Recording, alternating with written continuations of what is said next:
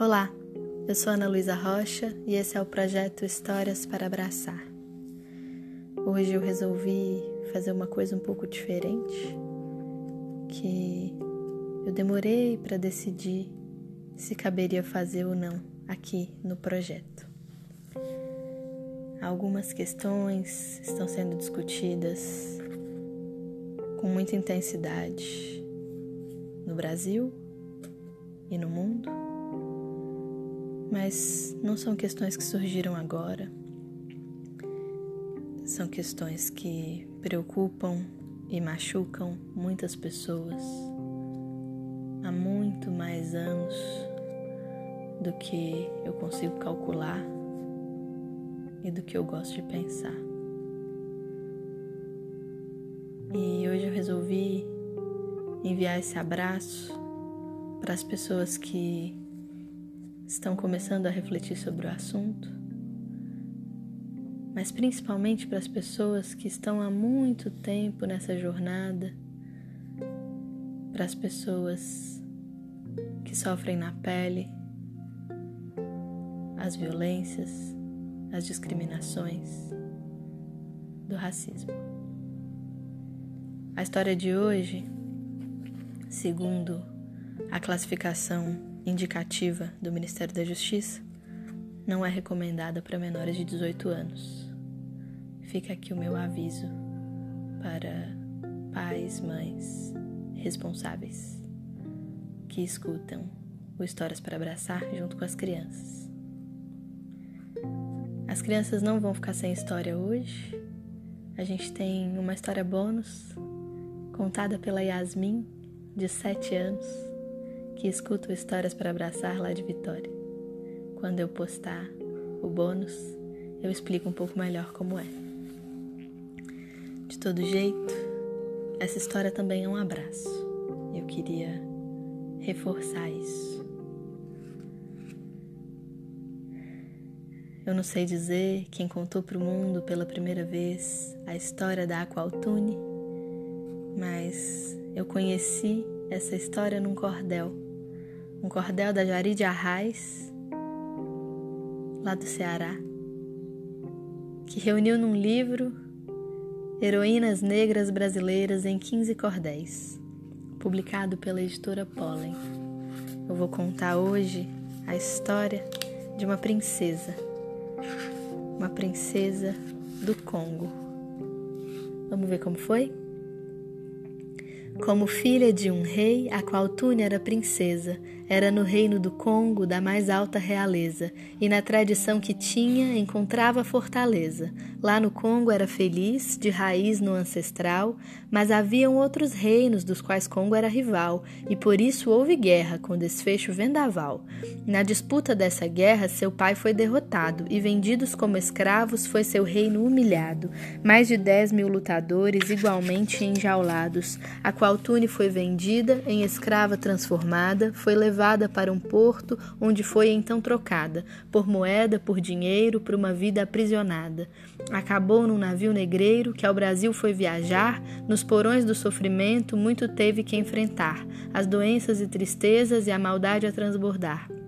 A qual Tune com seu povo nos porões muito sofreu, tinha febres e doenças pela dor que só cresceu, era fome, era castigo, muita gente padeceu. Foi no porto de Recife que o navio então parou, quando muito finalmente no Brasil desembarcou, a qual Tune novamente teve alguém que a comprou, foi vendida como escrava, chamada reprodutora. Imagine o pesadelo, que função mais redutora, pois seria estuprada de escravos genitora.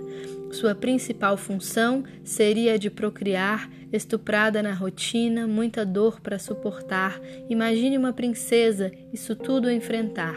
Foi levada a Porto Calvo, Pernambuco, a região, e vivendo como escrava, enfrentou a solidão, os castigos e torturas, do seu corpo a agressão. Imagine quantos filhos a Qualtune teve então, tudo fruto de estupro, fruto de violação, e ainda eram tomados no meio de um sopetão. Mas na vida de tortura, a qual Tune ouviu falar sobre a pura resistência dos escravos a lutar e soube de Palmares o que pôde admirar, a qual Tune se empolgou, do seu povo quis a luta e pensou em se juntar para somar nessa labuta. Mesmo estando em gravidez, ela estava resoluta. A gravidez já avançada não causou impedimento, a qual Tune foi com tudo, formando esse movimento, agarrando a esperança e com muito entendimento, junto com outras pessoas, negras de muita coragem, a qual Tune fez a fuga, mesmo com toda a voragem. Foi parar em um quilombo e falou de sua linhagem. Todos lá reconheceram que ela era uma princesa e por isso concederam território e realeza para a brava Aqualtune, coroada de firmeza. Nos quilombos do Brasil era forte a tradição de manter vivas raízes africanas na nação, a qual Tune isso queria, disso fazia questão, mas a sua importância muito mais se mostraria, não se sabe com certeza, mas pelo que se anuncia, a qual Tune teve um filho, Ganga Zumba ele seria. Segundo essa tradição, foi a avó de outro guerreiro, de imensa relevância para o negro brasileiro. Era Zumbi dos Palmares, liderança por inteiro a qual Tune, infelizmente, faleceu numa armação planejada por paulistas com fim de destruição do quilombo de Palmares e de sua tradição. Sua terra foi queimada pelos brancos assassinos, não se sabe bem a data do seu fim e desatino, mas a sua história viva para isso é descortino. Quando ela faleceu, bem idosa já estava, a qual sim viveu, com líder destacava. Essa força feminina que a princesa exaltava. Eu só acho um absurdo porque nunca ouvi falar na escola ou na TV, nunca vi ninguém contar sobre a garra de Aqualtune e o que pôde conquistar. Uma história como a dela deveria ser contada em todo livro escolar, deveria ser lembrada no teatro e no cinema que ela fosse retratada. Mas eu tive que sozinha as informações buscar foi porque ouvi seu nome e uma amiga mencionar e por curiosidade fui online pesquisar. A história do meu povo nordestino negro forte é tão rica e importante, é vitória sobre a morte, pois ainda do passado modificam nossa sorte. Quando penso em Aqualtune, sinto esse encorajamento, a vontade de enfrentar, de mudar neste momento tudo aquilo que é racismo e plantar conhecimento.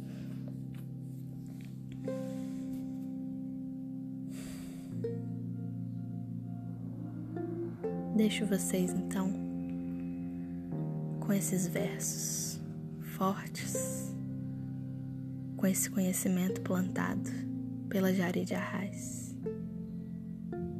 com essa vitória sobre a morte.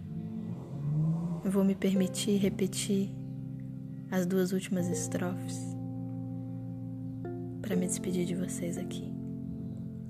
A história do meu povo, nordestino negro forte, é tão rica e importante, é vitória sobre a morte, pois ainda do passado modificam nossa sorte. Quando penso em Aqualtune, sinto esse encorajamento, a vontade de enfrentar, de mudar neste momento tudo aquilo que é racismo e plantar conhecimento. Obrigada. Um beijo e até a próxima história.